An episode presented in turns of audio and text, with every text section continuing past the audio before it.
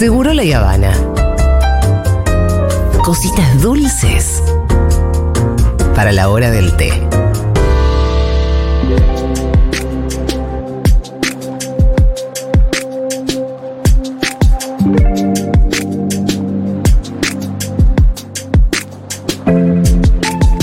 Bueno, muy bien, vamos a pensar un poquito en la economía del país y. Cambiando de tema, ¿no? Cambiando radicalmente el ángulo de la información.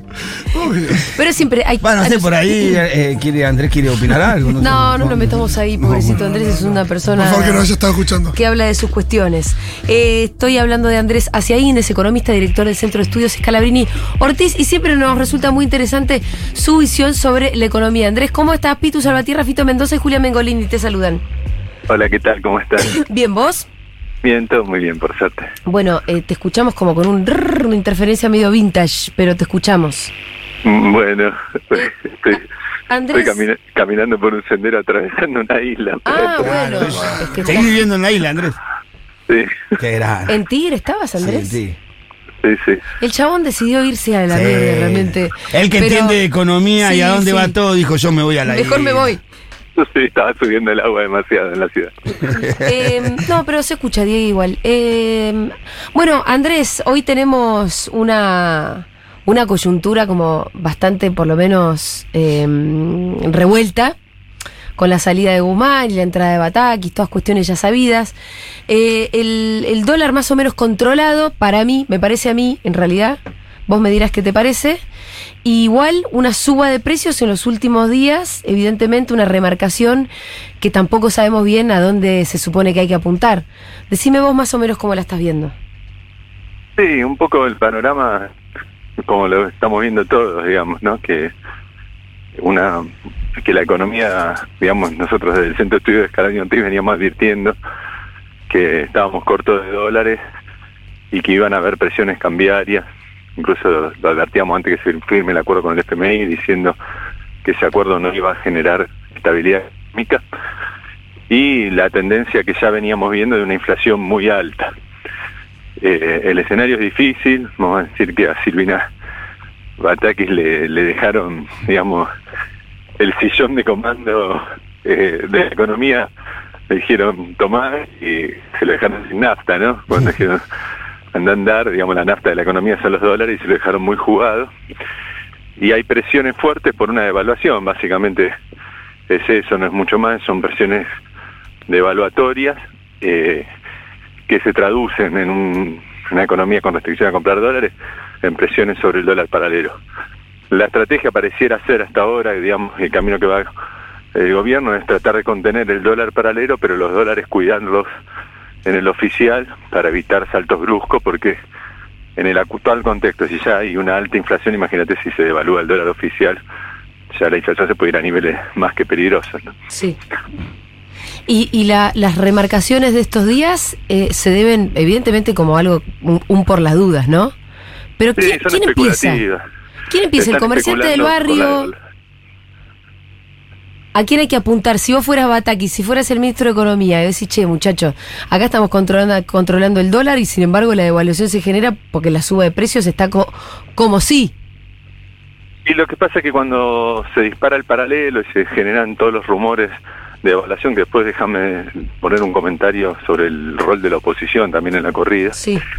eh, eh, muchos sectores empresarios lo que hacen es estoquear, no vender y remarcar por las dudas, ¿no? Y entonces, en cierta forma, se da un pequeño traspaso a precio, digamos, de una expectativa de devaluación. Pero en realidad las remarcaciones ya venían desde principio de año, ¿no? Fuerte, digamos, los Ahora, cuando vos recién decís, vos, es que, es que cuando se dispara el paralelo, la verdad es que ni el paralelo se disparó. ¿Cómo? Vos recién decías, bueno, cuando se dispara el paralelo, ni el paralelo se disparó tanto. Eh, bueno, sí, en la última semana sí. No, y si tomas las últimas eh, tres dos, tres semanas, te da el 25% más o menos. Estaba en 200 hace un tiempito. Sí, digamos, eh, hubo una, una suba fuerte del paralelo, digamos, eh, y esa suba y esa incertidumbre, lo que muchos sectores hacen es eh, no vender, básicamente es estoquearse, no vender y esperar a, a desencillar a ver si aclara, ¿no? Como dice el dicho. Sí. Pero lo que yo insisto es que las remarcaciones ya venían fuertes más allá de la cuestión especulativa con, con el dólar en las últimas semanas, eh, es una tendencia que ya venía del principio de años, ¿no? Remarcaciones fuertes en muchos sectores y me parece que en eso eh, no hubo y no hay todavía un programa que ataque las cuestiones centrales de la inflación. El programa con el FMI no tiene ningún estabilizador de precios. Hay una visión fiscalista, que es una cuestión de que simplemente con ajuste fiscal se iban a solucionar las cosas. Se les complicó, incluso se complicó la situación de cumplir las metas monetarias, pero no me quiero poner muy técnico. Pero básicamente ese problema yo creo que ya estaba. Lo que sí eh, me parece a mí que, digamos, ahora la, el rol central, que creo que es lo que va a hacer Ataque, es tratar de generar cierta estabilidad frente a lo que son presiones, que yo entiendo que es querer marcarle la cancha a la nueva ministra, ¿no? Entonces, hay una corrida cambiaria, grupos y factores de poder, que lo que quieren hacer es forzar una evaluación o forzar, digamos, que la nueva ministra se acomode a un programa más ortodoxo acordado con el FMI. Bueno, de hecho, de, por lo menos discursivamente, la ministra no hace más que dar señales, o sea, en sus entrevistas, apariciones públicas, las pocas que lleva como ministra, lo que dice es vamos a seguir el mismo rumbo económico. Cosa que para gente como nosotros no es muy esperanzador, pero nos imaginamos que por ahí esa señal. Sí, porque la están apretando con una corrida, entonces trata de dar señales para que haya calma en los mercados, entre comillas. Eh, soy escéptico sobre ese rumbo.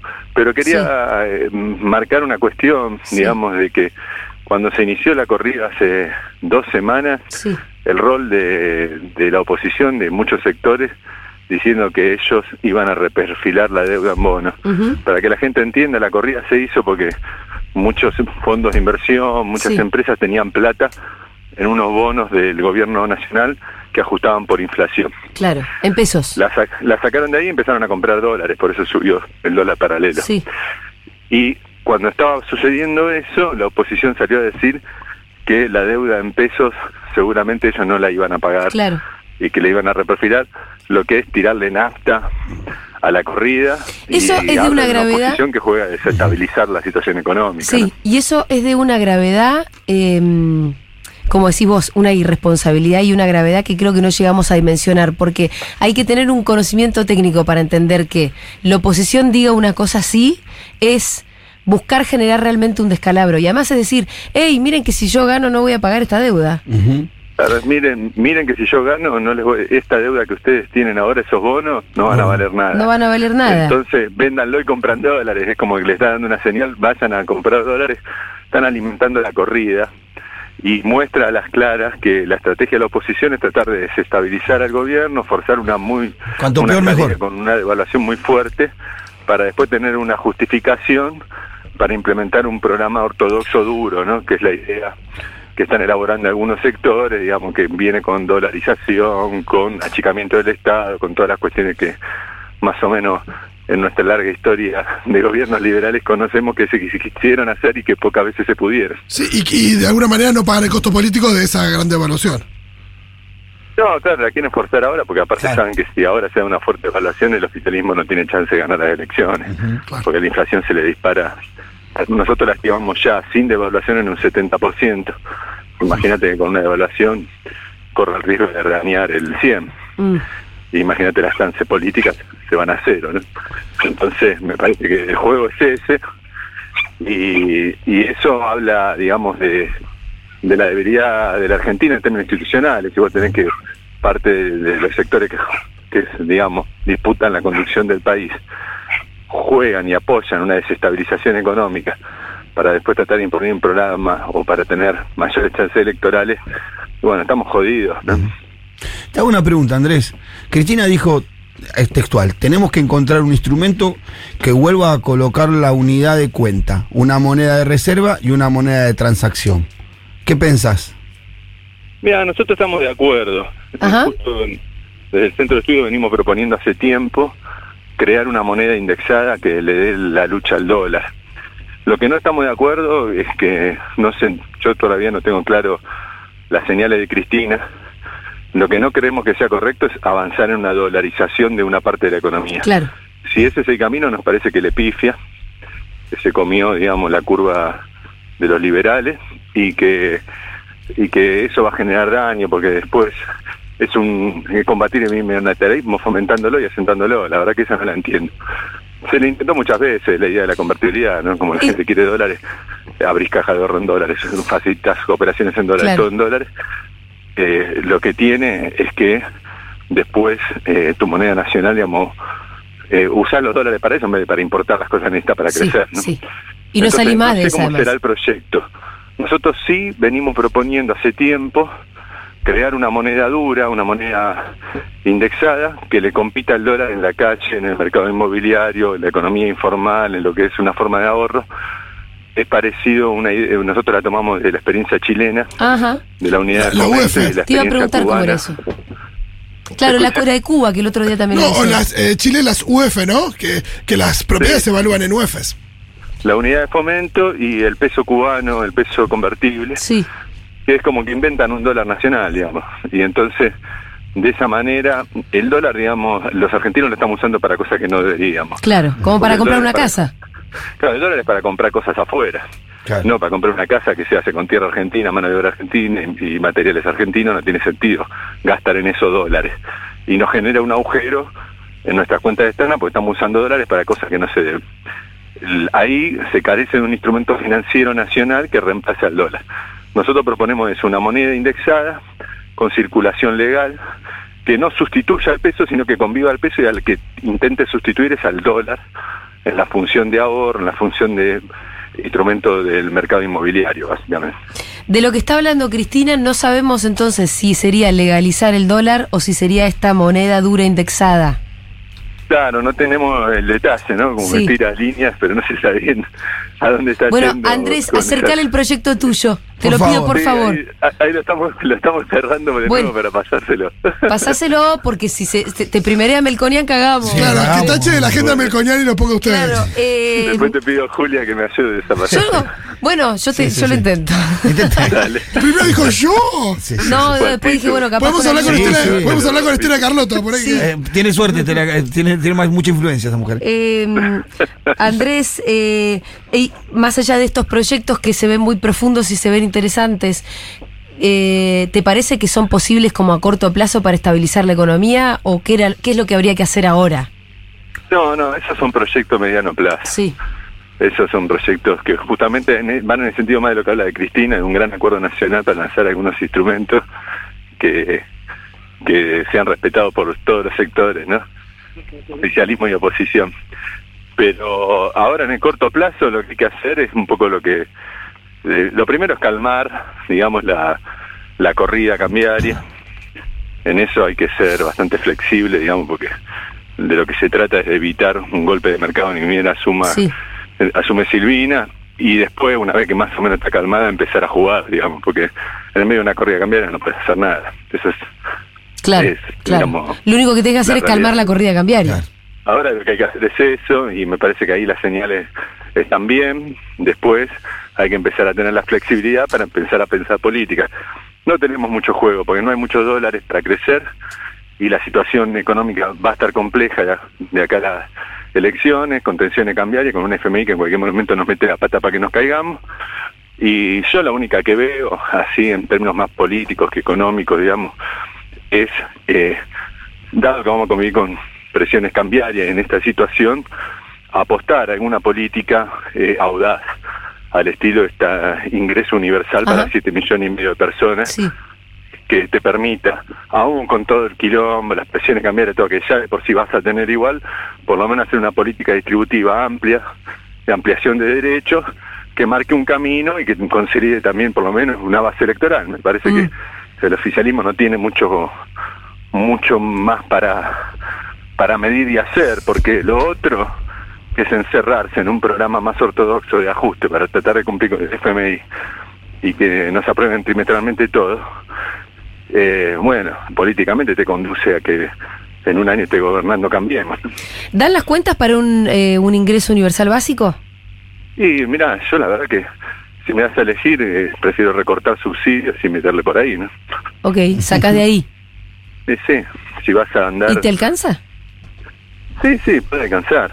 Eh, Sí, lo dice Hoy, Andrés. hoy hablaba, hablaba de una cifra, eh, la Grabois hablaba... que está haciendo el gobierno para sostener las ganancias e ingresos del sector financiero a través de los bonos. Es mucho más grande de lo que puede salir ese salario universal y estamos subsidiando bancos y rentistas. ¿no? Bueno, Claro. a mí me gustaría una CIAIN de, de Sí, ministro de. Economía también. Eh, solo que al establishment claro. creo que no No, no mucho. sé si le va. ¿Seguís con el pelo largo, Andrés? No. Y en No, sandalias. el pelo para ver si tengo más chance. Escúchame, aparte no, sandalias por el frío, me imagino que no. Ya no. Eh, Andrés, ¿y ¿que la conoces a Batakis? Sí, la conozco. ¿Y? Es compañera mía de docencia en la Universidad Ajá. de Avellaneda. ¿Y Y cómo la- le queda el traje de ministra? Eh, mira, o sea, yo en lo personal le tengo mucho afecto. Sí. Me parece una persona muy copada, aparte militante. Después, bueno, digamos, hay cuestiones profesionales o de visiones económicas que uno puede tener matices, ¿no? Eh, la veo, en, en relación a mí es más fiscalista, la veo más una Sí. ministra más típica de un gobierno provincial, digamos, que no tiene mucha posibilidad de irse de cuánto entra, cuánto sale, ¿no? Eh, en su visión económica, pero pero bueno, son matices. Lo que sí la veo que tiene experiencia y es una persona, digamos, que no no es dogmática, digamos. Entonces, en ese sentido lo veo mejor que Guzmán, que para mí, digamos, era muy dogmático y de un dogma que yo creo que, que era equivocado, ¿no? Entonces, en ese sentido le tengo más esperanza en un momento como el actual. Pero la tiene muy difícil y, y bueno, digamos, es como que te están pateando con todo y te pusieron un arquero atajador de penales, ¿no? Para dar un, un panorama más futbolero de la situación Sí. económica. No es que pusimos a Maradona para ganar 10 a 0, sino que pusimos más bien un, un defensor aguerrido. ¿no? Ok, bueno, Más- es lo que se la estamos, la en el estamos bilardeando, decís vos.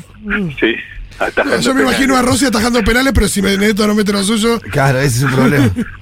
Andrés, te mandamos un abrazo enorme cuando puedas pasar por acá, aunque sé que estás lejos.